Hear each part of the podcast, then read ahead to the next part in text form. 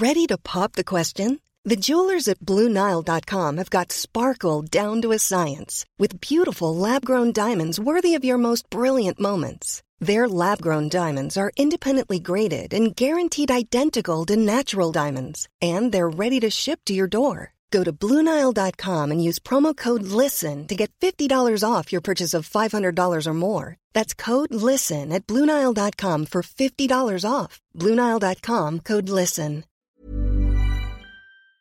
Les amis, bienvenue. J'espère que vous allez tous très bien. Très très content de vous retrouver pour cette nouvelle vidéo.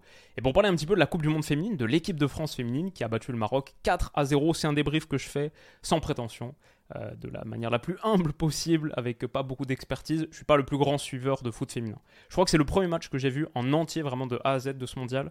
J'ai vu de gros gros morceaux quand même d'Angleterre-Nigeria l'autre jour, de Pays-Bas-États-Unis aussi, l'élimination des Américaines.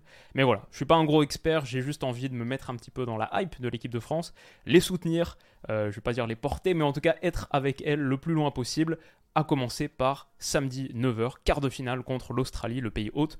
On débriefera aussi ce match.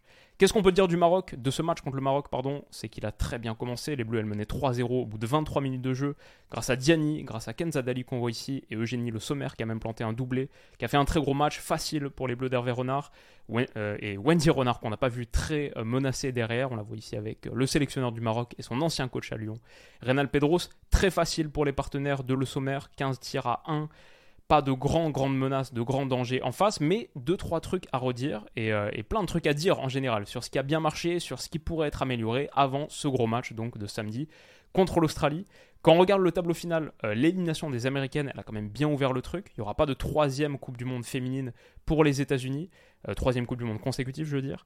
Et quand on regarde ce tableau final, il n'y a qu'un seul pays qui a déjà gagné la Coupe du Monde, c'est le Japon. Pays-Bas, Espagne, très très gros match. Australie-France, très très gros match. Pour moi, les Australiennes, quand j'avais fait ma vidéo il y a quelques jours, euh, c'était mes deuxièmes favorites, derrière l'Angleterre, qui est passée à ça l'élimination. Euh, quelques tirs au but émouvants hein, d'ailleurs euh, hier, c'était assez impressionnant, mais voilà le tableau final, et j'espère que les Bleus vont le faire.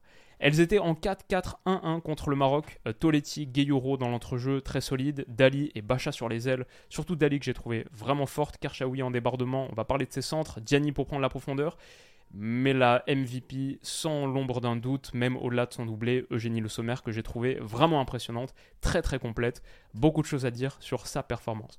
Peut-être euh, par rapport à la preview qu'on faisait il y a quelques jours slash semaines sur la Coupe du Monde, je parlais un petit peu plus précisément du jeu des Bleus, avec plein de séquences que j'ai vues sur White Scout, etc.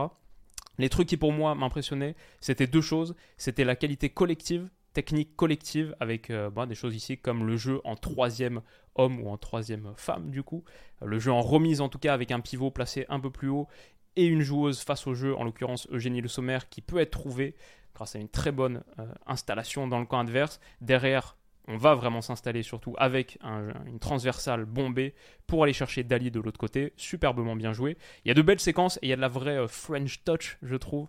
Collectivement, c'est soyeux mais il y a aussi l'agressivité, l'intensité et le, contre-pressing, la contre-pression, le gegen-pressing français, typiquement là sur quelque chose qui est perdu, Eugénie Sommer qui se bat et qui va aller gagner ce second ballon.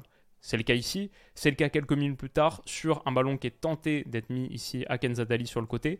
C'est intercepté, le sommaire bondit dessus et gratte son rebond. Nouvelle séquence de possession qui peut s'enclencher dans le camp adverse. Euh, voilà, je pense que le sommaire, c'est un bon symbole de cette équipe de France qui est très complète, techniquement intéressante, mais avec beaucoup d'intensité, d'agressivité sans ballon, et ça paye. Voilà, je trouve une belle équipe, peut-être pas la plus impressionnante du mondial. Euh, encore une fois, je vais dire attention à l'Angleterre, même si elle n'a pas été euh, forcément flamboyante hier. Je ne mettrai pas l'équipe de France favorite, mais je trouve qu'elle a beaucoup d'atouts qui, qui la rend sympa. Bon, peut-être euh, le jeu au pied d'Elisa de Almeida peut être euh, amélioré parce qu'il y a eu quelques moments difficiles là sur une transversale où on cherche côté opposé, ça va directement en touche. Elle s'est bien rattrapée quelques minutes plus tard en provoquant, en ouvrant la première brèche pour aller planter le premier but de l'équipe de France. Le Maroc était en 4-4-2 euh, assez classique, sans ballon, mais beaucoup d'espace à l'intérieur.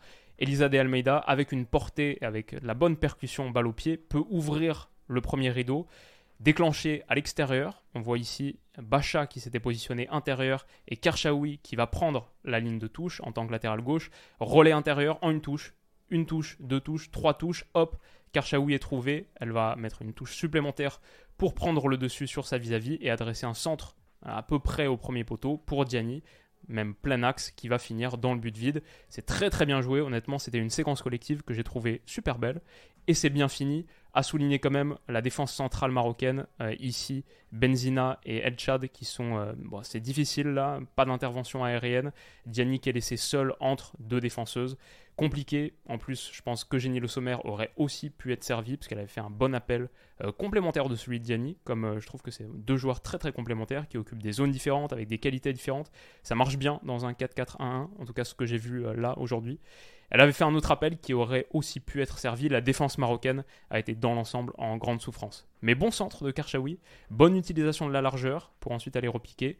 On le voit là sur ce centre de très très loin euh, à quel point ça pouvait être difficile dans le domaine aérien pour le Maroc, incompréhension entre la centrale et la gardienne. Mais l'équipe de France a su, dans l'ensemble, exploiter toutes les failles qui lui étaient présentées avec une bonne maîtrise technique. Genre là, ce petit ballon sauté par-dessus de Renard pour trouver, il me semble que c'est Kenza Dali qui est rentrée à l'intérieur. C'est effectivement elle, parce que c'est elle qui va finir. Et d'un petit ballon presque slicé du pied, elle lance dans la profondeur Diani.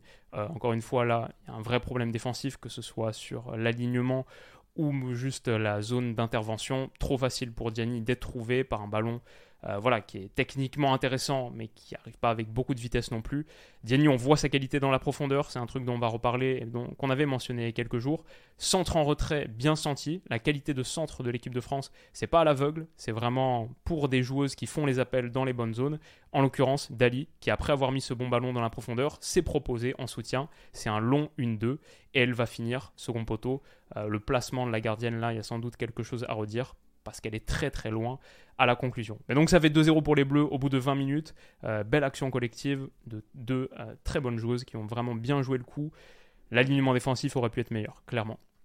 Ce que je vais dire aussi, là c'est quelques minutes plus tard, l'utilisation de la profondeur, et ça ça m'a fait plaisir parce que c'est quelque chose qu'on avait mis en lumière aussi dans la preview il y a quelques semaines. Long ballon depuis le côté droit, là, de Périsset dans le dos pour Diani.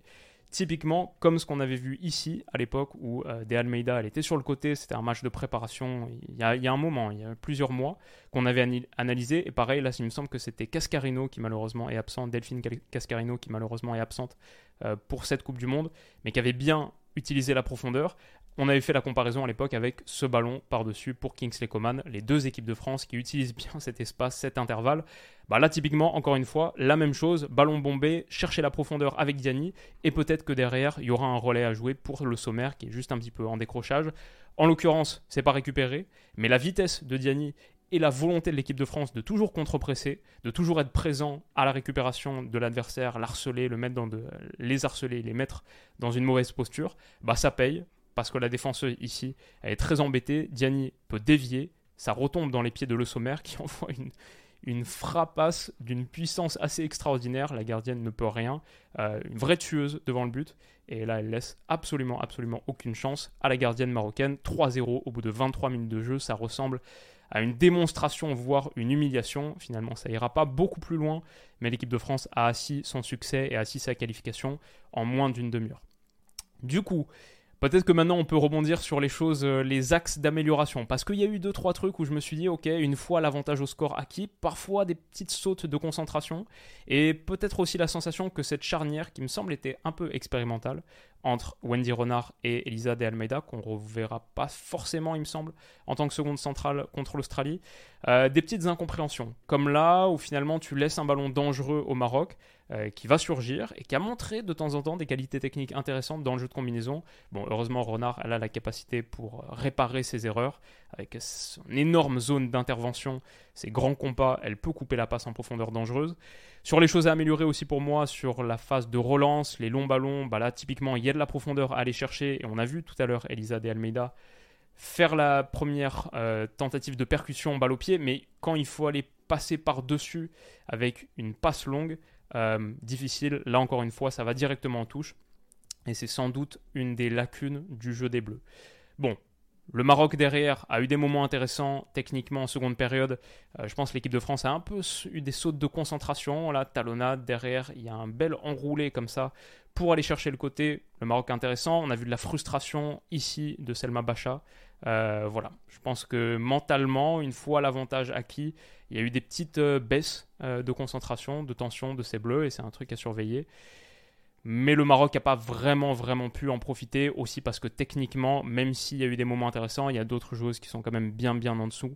Euh, là, sur cette accélération long de ligne de touche, il y a quelque chose à faire pour le Maroc, euh, peut-être même un 3 contre 2 à jouer sur le côté.